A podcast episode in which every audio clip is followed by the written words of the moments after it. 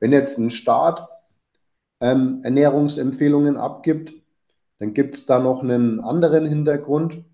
Und zwar geht es auch um die Versorgungssicherheit. Also wenn ich jetzt zum Beispiel meinen Einwohnern empfehle, dass die deutlich mehr Eiweiß aufnehmen sollen, dann muss dieses Eiweiß irgendwann kommen. Also das heißt, ähm, es muss für die Menschen leistbar und machbar sein und es muss auch verfügbar sein, dass sie diese Empfehlung umsetzen könnten. Und äh, so ist es vielleicht auch, sagen wir mal, verständlicher, warum jetzt halt, sagen wir mal, eher eine, eine moderatere Menge Eiweiß empfohlen wird, die sich aber auch darauf bezieht, ähm, bis wohin kein Mangel fest, festzustellen ist. Schnell, einfach, gesund. Dein Gesundheitskompass. Wir zeigen dir, wie du schnell und einfach mehr Gesundheit in dein Leben bringst und endlich das Leben führst, das du verdienst.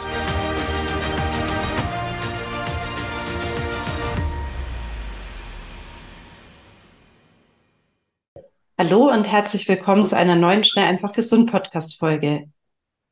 Heute hörst du mich, Maximiliane Auerswald und unseren Küchenchef und meinen Bruder Felix Glaser. Hallo Felix. Hallo Maxi.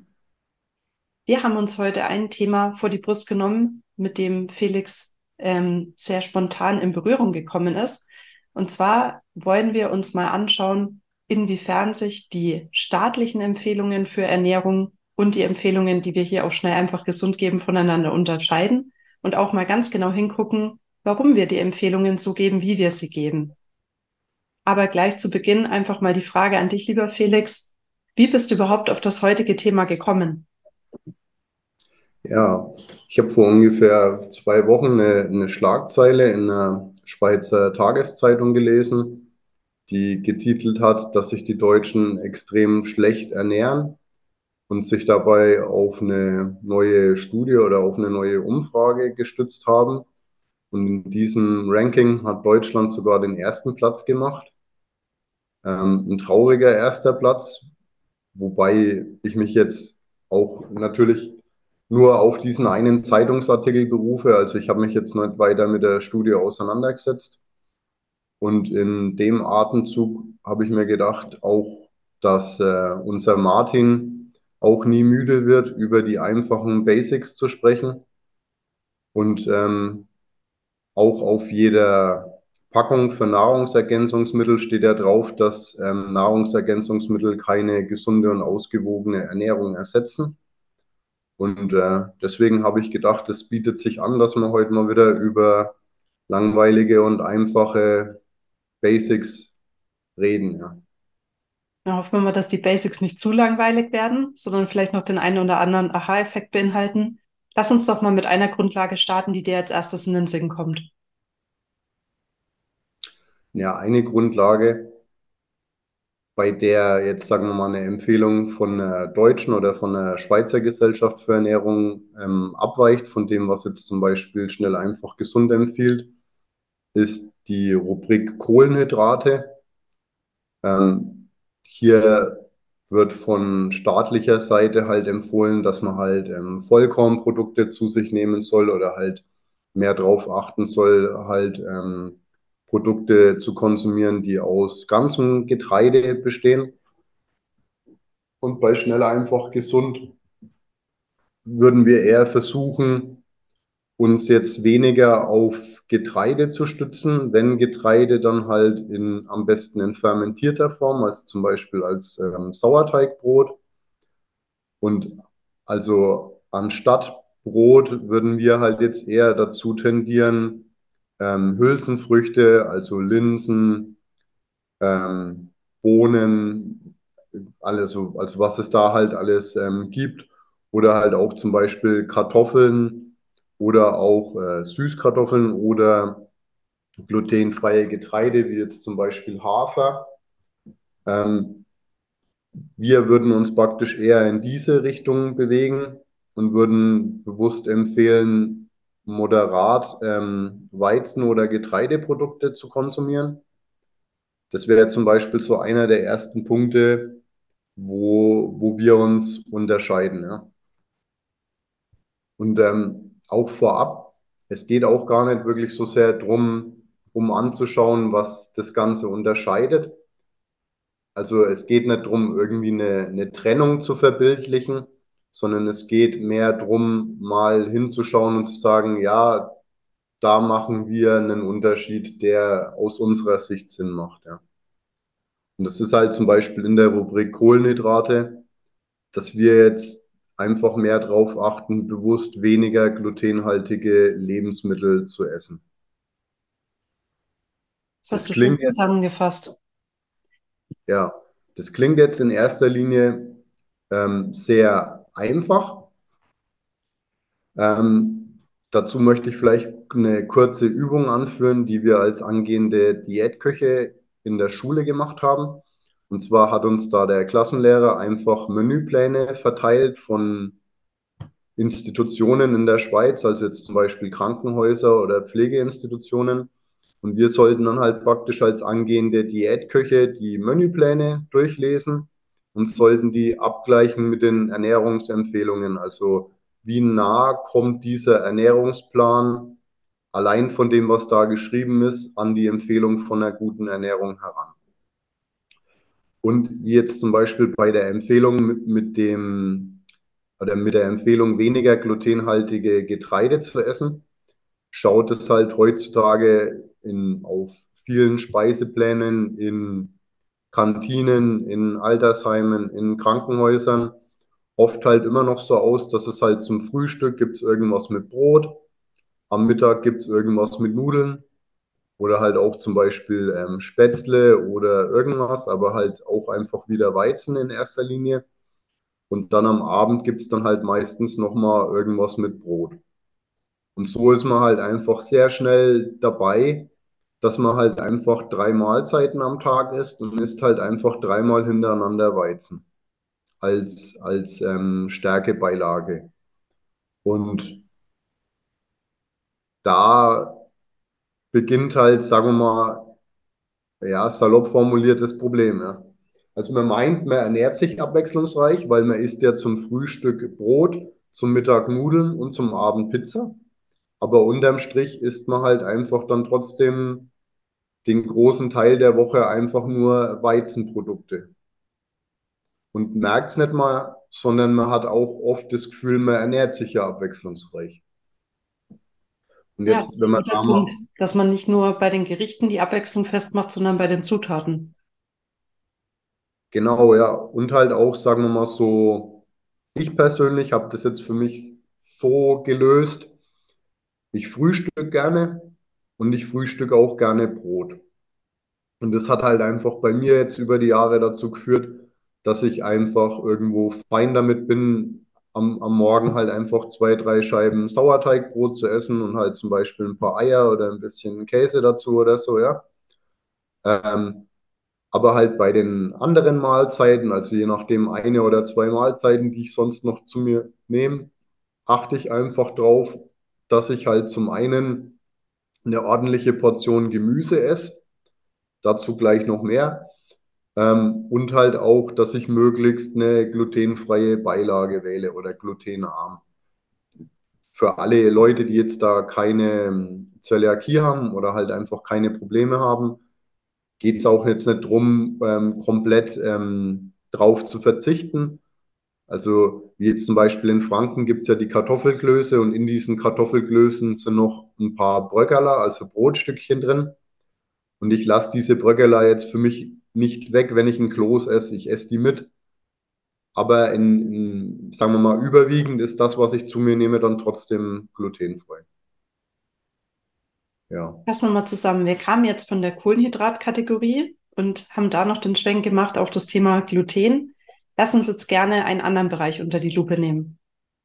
Ja, ein anderer ähm, spannender Bereich wären zum Beispiel die, ähm, die fetthaltigen Lebensmittel, also jetzt zum Beispiel Nüsse, Öle und auch ähm, Butter. Da geht es vor allem auch um die, die Fettquellen, die wir jetzt zum Beispiel empfehlen würden. Und die ähm, Fettlieferanten, die jetzt zum Beispiel von staatlicher Seite empfohlen werden. Da fand ich es auch spannend. Bei mir jetzt, sagen wir mal so die letzten Jahre, also während der Ausbildung zum Diätkoch, bin ich ganz klar auf ähm, Hohlrapsöl umgeschwenkt. Das ist eine spezielle Rapsölzüchtung, die einen hohen Ölsäureanteil hat, also die reich an einfach gesättigten Fettsäuren ist. Und halt ähm, empfohlen wurde für die Umsetzung von einer gesunden Ernährung, weil viele Menschen tendenziell zu wenig einfach ungesättigte Fettsäuren zu sich nehmen. Dann während meiner Zeit hier bei Schnell einfach gesund und halt auch durch den Austausch mit jetzt ähm, Martin oder auch mit, mit anderen Mitgliedern äh, habe ich das verändert und habe und verwende jetzt, sagen wir mal, mittlerweile für mich privat eigentlich überwiegend ähm, Olivenöl, Butter also, Weid, also Butter aus Weidehaltung, wer uns kennt, der weiß, also Milchprodukte oder halt ähm, Fette aus Milchprodukten tust du dir immer einen Gefallen, wenn du schaust, dass diese aus ähm, Weidehaltung kommen. Ähm, aber dann auch zum Beispiel so Sachen wie natives Kokosöl oder auch zum Beispiel ähm, ein Rinderfett zum Braten. Das sind, sagen wir mal, die Fette, die wir jetzt als empfehlenswert erachten oder halt auch ähm, zum Beispiel ein gepresstes Walnussöl oder ein, ein Hanfsamenöl. Aber halt einfach in erster Linie auch Öle, die ähm, rein mechanisch gewonnen wurden. Also ein, ein Thema bei, bei Fetten, die heutzutage gewonnen werden, ist, dass diese Fette nicht einfach nur durch eine mechanische Pressung entstehen sondern die Öle werden mit Hilfe von chemischen Verfahren aus dem, ja, aus der Nuss oder halt aus dem Rapssamen essenziert oder halt ähm, herausgelöst. Und ähm, dieser Prozess des Herauslösens ist nicht ähm, ganz unumstritten, um es mal so zu formulieren. Das heißt, dass es möglich ist, dass wir Stoffe, dass Stoffe so in unsere Nahrung gelangen, die wir eigentlich nicht dort haben möchten. Und indem wir jetzt, sagen wir mal, so verfahren, dass wir ein mechanisch gepresstes Olivenöl verwenden oder ein mechanisch gepresstes ähm, Kokosöl oder zum Beispiel Weidebutter oder Rinderfett, ähm, umgehen wir das. Also wir, wir haben so dann in unserer Ernährung praktisch keine Öle mehr, die ähm, chemisch gewonnen werden. Ich glaube, an der ja. Stelle macht es auch Sinn, dass wir auf ein Thema eingehen, und zwar ähm, allein auch die Menge des Fettes. Ja, das ist auch ein, ein relevanter Punkt. Das merkt man auch, also gerade jetzt sagen wir mal so in dieser schnell einfach gesund Blase. Ähm, gibt es, sagen wir mal, sehr ambitionierte Menschen, die, die auch, ähm, halt, sagen wir mal, mit viel mit Ernährungskonzepten herumprobieren. Und es gibt auch Leute, die mehr oder weniger fast komplett auf Kohlenhydrate verzichten und sich dann ähm, ketogen ernähren. Und die nehmen dann halt auch ähm, deutlich mehr Fett auf. Ein also ein, ein was, was wir jetzt bei den Ölen noch vergessen haben, wäre zum Beispiel noch ein hochwertiges Omega-3-Öl. Das sind auch, also das hat da sicherlich auch seinen Platz. Ne? Also ja. vor allem dann halt jetzt für die kalte Küche oder zum So aufnehmen. Ja. Ja, super. Dann haben wir jetzt schon mal die Bereiche Kohlenhydrate, Gluten und das Thema Fette angeschaut, Fette und Öle. Was wollen wir noch anschauen?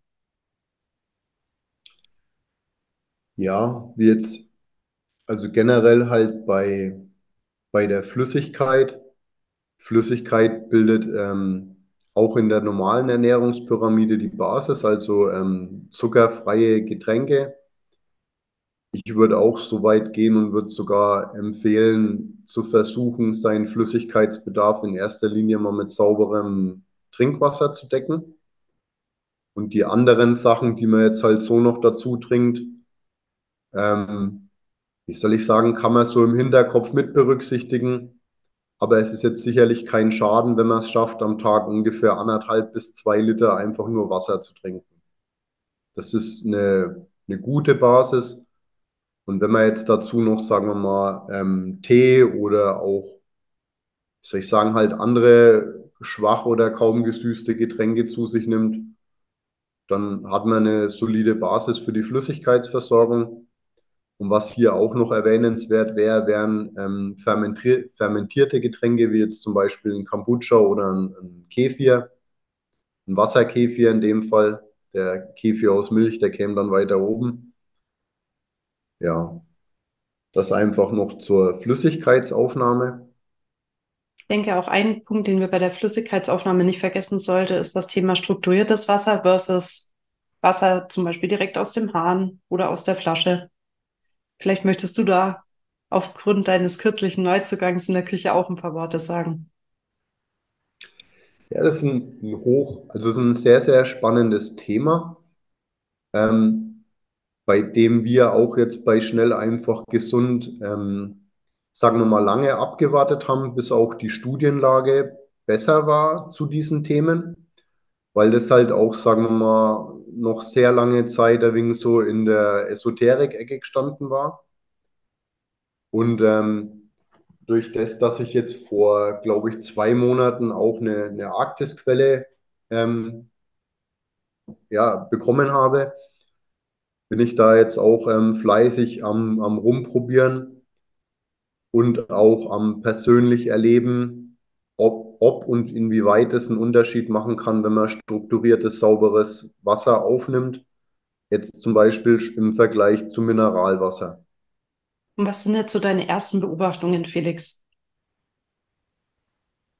Ja, meine ersten Beobachtungen sind, dass ich das Gefühl habe, dass das Wasser anders schmeckt, weil das Wasser halt, ähm, sagen wir mal, das wird sehr gut gereinigt, also das sind kaum noch ähm, andere Partikel drin. Das heißt, es ist ein sehr, sehr reines Wasser.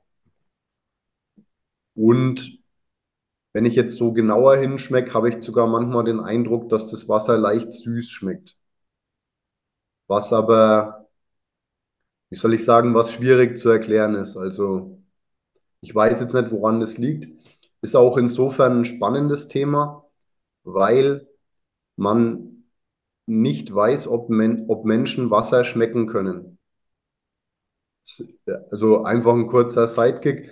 Ähm, man hat bei Fliegen Rezeptoren gefunden, ähm, von denen man weiß, dass die zur Erkennung von Wasser ähm, zuständig sind. Das heißt, die Fliege fliegt hin, ähm, hält einen Rüssel hin, merkt, ah, H2O trinke ich.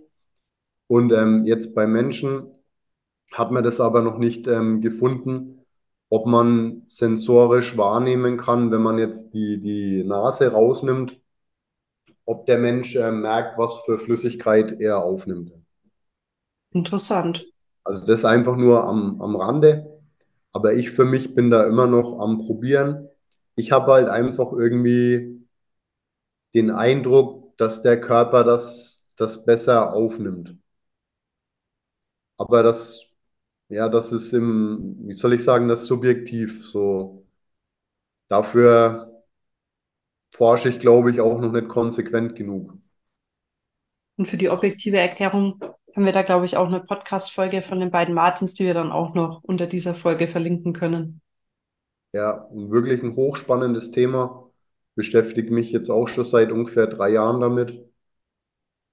Und ich finde es auch immer wieder ähm, spannend, weil ja jeder Mensch jeden Tag ähm, trinken muss, wie viel Unbekanntes es eigentlich noch gibt, ja.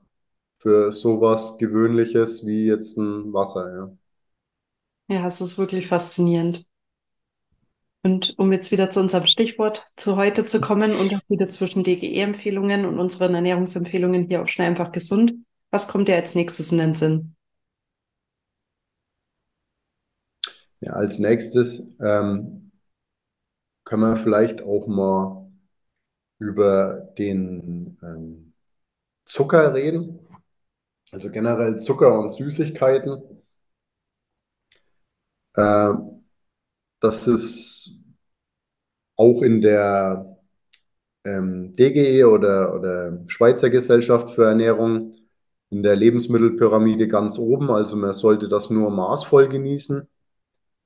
Ähm, da, wie soll ich sagen, da decken sich die Empfehlungen, aber die Realität weicht leider deutlich ab. Also, ja, wie soll ich sagen, wenn man, wenn man sich mal so, oder ich fange anders an. Es geht darum, in den Empfehlungen ist man sich einig, aber wenn du dich jetzt mal auf den Weg in den nächsten Supermarkt machst und einfach mal nacheinander die Lebensmittel, die da im Regal stehen, umdrehst, wirst du merken, dass in den meisten Lebensmitteln sehr viel Zucker verarbeitet wird. Und das hat unterschiedliche Gründe. Also zum einen ist, äh, ist Zucker günstig, er bringt Gewicht, er bringt Geschmack, oder? Und er bringt auch äh, Haltbarkeit.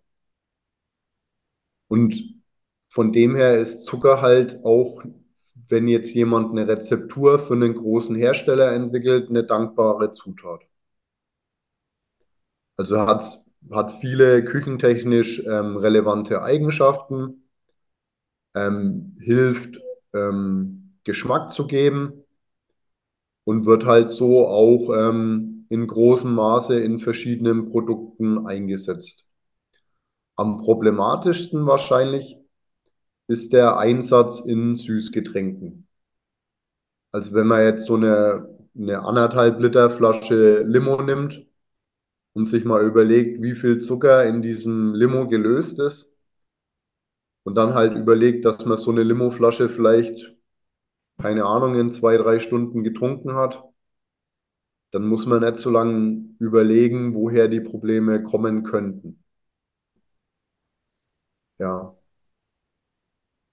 Und jetzt bei schnell einfach gesund oder halt auch generell, bei schnell einfach gesund würde man jetzt zum Beispiel eher empfehlen, Honig zu verwenden.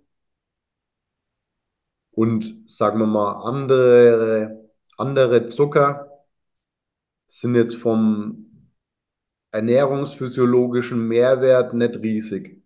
Die haben einfach oft einen deutlich anderen Geschmack, aber verhalten sich nicht äh, deutlich anders ähm, in, also in der Art und Weise, wie sie sich auf den Blutzuckerspiegel auswirken. Als wäre jetzt ähm, äh, zum Beispiel es schafft, äh, mehr mit, mit Honig zu süßen. Oder auch vor allem mit, mit Honig ähm, vom Imker aus der, aus der Gegend. Der, der kann daraus eventuell Vorteile ziehen im Vergleich dazu, dass er ähm, Zucker konsumiert. Und alle anderen Zuckerarten, wie jetzt zum Beispiel Kokosblütenzucker oder ähm, Palmzucker, Rohrzucker oder auch Muscovado-Zucker. Das sind in erster Linie mal ähm, Zuckersorten, die mehr Eigengeschmack mitbringen. Aber die unterm Strich trotzdem einfach ähm, andere Zuckerarten sind. Also ein Thema, bei dem wir merken, es kommt nach wie vor vor allem auf die absolute Menge an, aber da auch mal die Sensibilität wecken, eins zu eins normalen Zucker durch andere Zuckerersatzstoffe auszutauschen, löst das Problem nicht. Genau, ja, und halt auch das Thema Süßstoffe ist ja weiterhin umstritten. Also auch, ja, wie soll ich sagen, also so, das ist ein bisschen wie beim Glutamat. Also jede Studie, die von der Industrie in Auftrag gegeben wird, die kommt zum Schluss, dass es unschädlich ist. Und jede Studie, die von irgendeiner anderen Institution in Auftrag gegeben wird, die kommt zu einem anderen Ergebnis.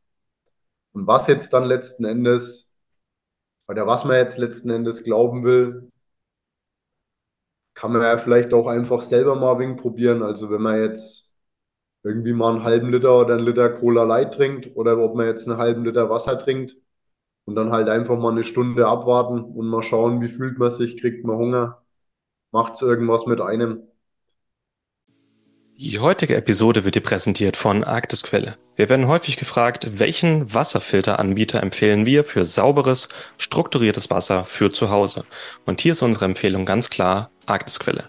Du kannst mit Arktisquelle ganz einfach dir ein Gerät nach Hause bestellen, das auf Knopfdruck sauberes, strukturiertes und energetisiertes Trinkwasser rauslässt.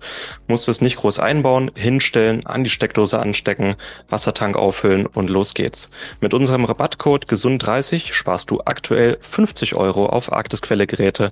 Also geh noch heute auf www.arktisquelle.de, such dir dein Gerät aus, tu es in den Warenkorb, dann GESUND30 eingeben als Rabattcode und bestell noch heute dein Arktisquelle Quelle nach Hause, um schon morgen strukturiertes und sauberes Trinkwasser zu genießen.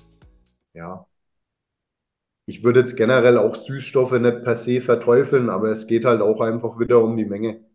Also wenn ich jetzt zum Beispiel den ganzen Tag nur ähm, Leitgetränke trinke, um meine Flüssigkeit, Flüssigkeitsbedarf zu decken, dann nehme ich halt auch einfach extrem viele, extrem viel Süßstoff auf. Und in vielen Diätprodukten, also jetzt zum Beispiel Produkte, die Werbung machen, dass sie fettarm sind, sind oft einfach deutlich zuckerhaltiger. Und umgekehrt, Produkte, die ähm, zuckerarm sind, die holen sich halt den Geschmack dann oft auf anderem Weg. Also von dem her halt auch einfach immer Etikett lesen und mal vergleichen, wie viel weniger ist jetzt da überhaupt drin. Und dann halt vielleicht auch mal den Vergleich, wenn man jetzt sagt, ähm, zum Beispiel Joghurt. Ich habe hier einmal den fettarmen Joghurt Himbeer und einmal den zuckerarmen Joghurt Himbeer. Und wie viel Zucker und Fett und Kalorien hat der Joghurt, wenn ich jetzt ein paar Tiefkühlhimbeeren, einen Löffel Honig und einen Naturjoghurt nehme? Und ähm, dann halt einfach mal vergleichen. Und ich denke, wenn sich jemand die Mühe macht und macht das, der wird von sich aus auf eine natürlichere Ernährung kommen, die mit, ähm, die mit frischen Zutaten funktioniert. Weil er halt einfach auch merkt, er bekommt mehr gute Sachen für sein Geld, wenn er die Sachen einzeln kauft. Also wenn er jetzt Himbeeren kauft, zum Beispiel tiefgekühlt und Joghurt, ohne Aroma, ohne Zucker, einfach nur Naturjoghurt, am besten natürlich aus Weidehaltung und macht daraus dann sich selber kurz ein bisschen Himbeerjoghurt, dann hat er aus meiner Sicht einfach oft den besseren Himbeerjoghurt und umschifft sehr, sehr viele unnötige Themen. Das macht absolut Sinn. Und bei dem Thema Natürlichkeit und Unbelassenheit sind wir, glaube ich, eh schon auf einer ganz heißen Spur. Und da würde ich jetzt gerne mit dir zu der Rubrik Gemüse überleiten. Was hast du denn über Gemüse zu sagen? Ja, bei Gemüse ist es halt also einer der nennenswertesten Unterschiede jetzt von schnell einfach gesund zum Beispiel zu ähm, DGE ist, dass schnell einfach gesund sagt, dass grünes Gemüse eine eigen, also eigentlich eine eigene Nährstoffklasse darstellt.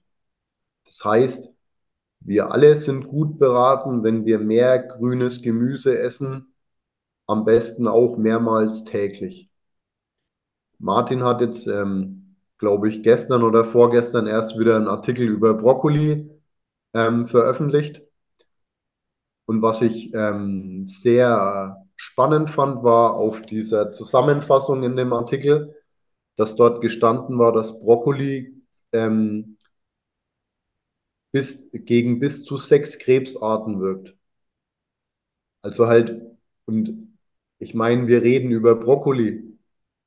Und so, wie soll ich sagen, also, und, und jetzt einfach zu sagen, okay, dann esse ich halt von mir aus dreimal oder viermal die Woche, versuche ich irgendwie grünes Gemüse in meinen Speiseplan einzubauen, dann ist das, denke ich, schon ein super Anreiz, um längerfristig gesund zu bleiben. Einfach mehr grünes Gemüse essen und abgesehen davon auch generell tendenziell essen die Leute nicht zu wenig ähm, Obst, die Leute essen zu wenig Gemüse. Also da ist sich aber auch zum Beispiel die, auch die deutsche Gesellschaft oder die Schweizer Gesellschaft für Ernährung empfiehlt fünf Portionen in fünf Farben, die sogenannte ähm, Take-Five-Regel. Und davon am besten maximal zweimal Obst und mindestens dreimal Gemüse. Also da sind wir auch gar nicht so weit weg voneinander. Ähm, Wobei, sagen wir mal jetzt, ähm, schnell einfach gesund auch sagt, dass Obstessen, sagen wir mal, tendenziell besser ist, wenn du sportlich aktiv bist. Also, dass du halt zum Beispiel dein, dein Obst zum Beispiel nach einer Sporteinheit isst. Weil der, der Körper da halt auch ähm, das Ganze dann besser aufnehmen kann.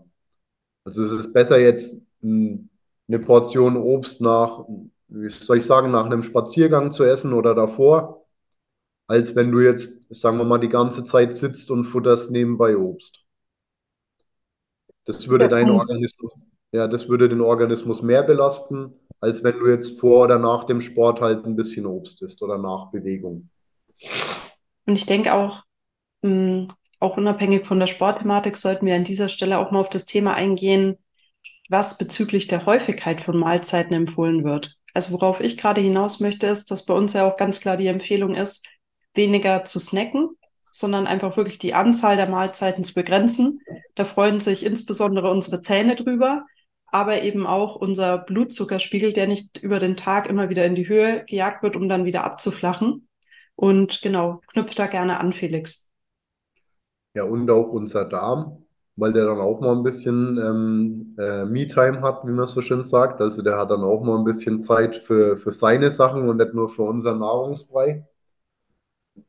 Das ist auch ein ganz spannendes Thema. Und ich finde es auch schön, diese, sagen wir mal, jetzt zehnjährige Reise ein bisschen Revue passieren zu lassen. Also ich habe die letzten zehn Jahre wirklich viel an, an meiner eigenen Ernährung gedreht und geschraubt. Und auch zum Beispiel jetzt während meiner Ausbildung zum Diätkoch war ganz klar die Empfehlung, drei Mahlzeiten und am besten noch zwei Zwischenmahlzeiten aufzunehmen. Habe ich natürlich damals auch prompt umgesetzt, also natürlich auch gesund. Also, und jetzt mittlerweile sind wir praktisch so weit, dass man sagt, okay, einmal, am, einmal essen am Tag, die sogenannte Warrior-Diät, reicht unterm Strich auch. Wenn man jetzt keine, wer, wer jetzt kein Diabetiker ist, also wer jetzt keine, keine Probleme hat, dass er jetzt aufgrund von, einem, äh, von einer Blutzuckerschwankung ohnmächtig wird oder Probleme bekommt, der kann auch problemlos fasten oder kann einmal am Tag essen, kann zweimal am Tag essen. Er kann auch, ähm, auch wie jetzt bei dem Intervallfasten, ähm, also zum Beispiel während acht Stunden essen und während 16 Stunden fasten. Manche Leute verkürzen das Fenster, indem sie essen, ähm, auf einen noch kleineren Zeitraum. Und es funktioniert äh, durchaus gut. Und es gibt viele Hinweise, die, sagen wir mal, andeuten, dass es äh, Vorteile bieten kann. Ja. Also, ja. Und da ist halt dann, ja, auch wenn man sich jetzt zum Beispiel entscheidet, ähm, die Häufigkeit, in der man isst, zu reduzieren, dann ist das vor allem am Anfang vielleicht eine große Umstellung. Also man hat dann vielleicht über ein paar Tage, Wochen, wenn man halt einfach vorher zu dem Zeitpunkt gegessen hätte, Hunger. Aber wenn man sich mal dran gewöhnt hat, kann das ganz gut funktionieren. Und es hat halt auch ähm, ablauforganisatorisch den Vorteil, dass man halt zum Beispiel nur noch einmal am Tag sich was zu essen macht. Also anstatt dass ich mir jetzt drei Mahlzeiten vorbereite, die ich zu unterschiedlichen Zeitpunkten einnehme, bereite ich mir halt zum Beispiel einmal eine, eine größere Mahlzeit vor und zweige mir davon vielleicht noch einen Snack ab, wenn ich halt irgendwie ein, zwei Stunden danach noch merke, ich, ich möchte oder ich muss jetzt noch was essen. Ähm, dann, dann kann ich das machen. Das andere Extrem gibt es natürlich auch. Also Leute, die jetzt ähm, zum Beispiel an, an Körpermasse oder an Muskelmasse zulegen möchten, die essen dementsprechend häufiger. Also da gab es auch Versuche, wo man Leute alle zwei Stunden essen lassen hat und hat die sogar noch nachts aufgeweckt, dass die essen. Und ähm, halt auch, äh, je nachdem, was man halt für Ziele hat, spannend, aber das sind halt auch Extreme, ne?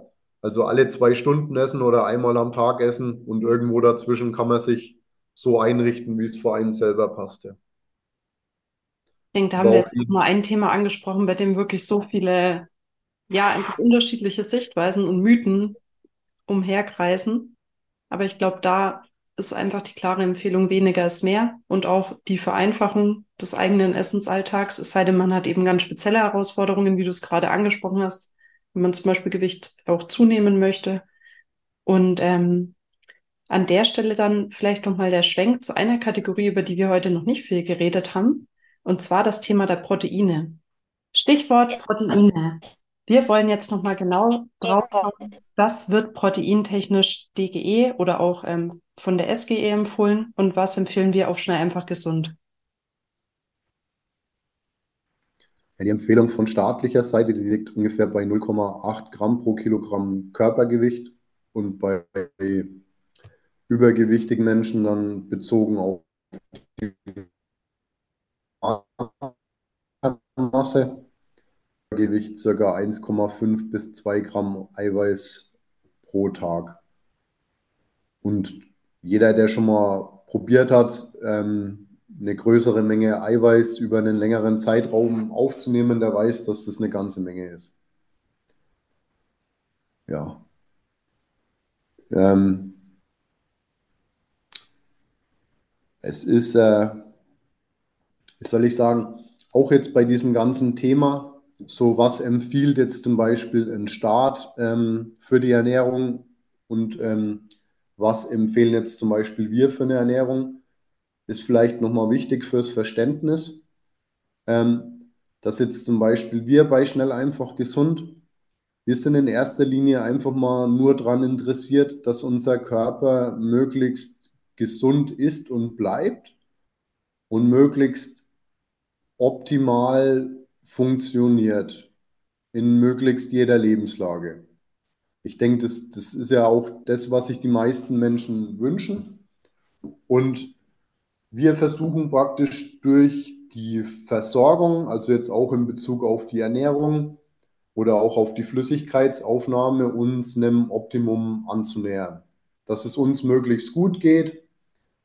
Und deshalb sehen die Empfehlungen, die wir geben, so aus, wie die Empfehlungen aussehen. Wenn jetzt ein Staat ähm, Ernährungsempfehlungen abgibt, dann gibt es da noch einen anderen Hintergrund. Und zwar geht es auch um die Versorgungssicherheit. Also wenn ich jetzt zum Beispiel meinen Einwohnern empfehle, dass die deutlich mehr Eiweiß aufnehmen sollen, dann muss dieses Eiweiß irgendwann kommen. Also das heißt, ähm, es muss für die Menschen leistbar und machbar sein und es muss auch verfügbar sein, dass sie diese Empfehlung umsetzen könnten. Und äh, so ist es vielleicht auch, sagen wir mal, verständlicher, warum jetzt halt, sagen wir mal, eher eine, eine moderatere Menge Eiweiß empfohlen wird, die sich aber auch darauf bezieht, ähm, bis wohin kein Mangel fest, festzustellen ist. Also wenn du dich ähm, im Rahmen dieser Versorgung bewegst, dann wird mit hoher Wahrscheinlichkeit kein ähm, Mangel, also auch jetzt mangels definiert, dass irgendwas äh, nicht mehr funktioniert, wie es sein soll. Der Mangel wird in dem definiert, dass du am Optimum läufst, ähm, sondern eben bis zu diesem Punkt wird kaum ein Mangel festzustellen sein. Äh, und das ist, denke ich, wichtig fürs Verständnis. Und genauso wichtig ist es eben auch, dass halt zum Beispiel in Deutschland keine Oliven wachsen. Das heißt, ähm, dass wenn jetzt der deutsche Staat empfehlen würde, dass alle Menschen nur noch Olivenöl und Kokosöl essen sollen, dann muss man halt einfach sehen, ja, okay, aber die wachsen hier nicht. Ne? So, das ist halt ähm, dann auch aus staatlicher Sicht schwierig, sowas zu empfehlen. Und wenn dann halt jetzt, sagen wir mal, ein, ein Hohlrapsöl existiert, das auch bei uns angebaut werden kann und wo jetzt, sagen wir mal, die Tendenz dazu hingeht, dass viele Ernährungsexperten sagen, ja, das ist ein empfehlenswertes Produkt dann greift der Staat das natürlich auf, weil der Raps, der wächst bei uns. Und der wächst gut und da können wir viel Fett gewinnen aus dem Raps und damit können wir viele Menschen versorgen. Und das ist, denke ich, einfach auch mal wichtig fürs Verständnis. Also es geht jetzt nicht irgendwie darum, auch von dem ganzen Verständnis her. Es geht jetzt nicht darum, schwarzer Peter zu spielen und zu sagen, der eine macht das schlecht, der andere macht das gut, sondern es geht auch irgendwie so darum zu verstehen, wo, was sind die Intentionen. Warum empfiehlt jetzt zum Beispiel der Staat ungefähr das und wir empfehlen ungefähr das.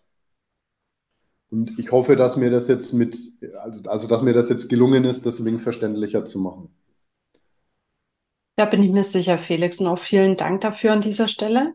Und ich hoffe, dass auch du, lieber Zuhörer oder lieber Zuschauer, heute einen guten Eindruck darüber gewonnen hast.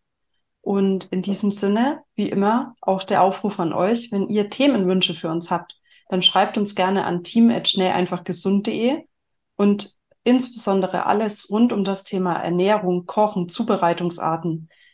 Stell deine Frage an Felix. Wir freuen uns darauf, in den Podcast-Folgen einzugehen. Und an dieser Stelle sage ich herzlichen Dank, lieber Felix. Danke, Maxi, und danke euch. Tschüss. Tschüss zusammen. Vielen Dank, dass du dabei warst. Hole dir unter www.schnelleinfachgesund.de slash newsletter noch mehr Gesundheitstipps zu dir nach Hause. Dir hat die Folge gefallen? Dann lass uns gerne eine 5-Sterne-Bewertung da damit mehr Hörer auf uns aufmerksam werden und von dem Wissen profitieren.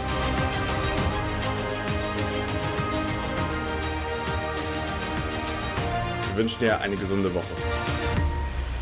Dein SEG-Team.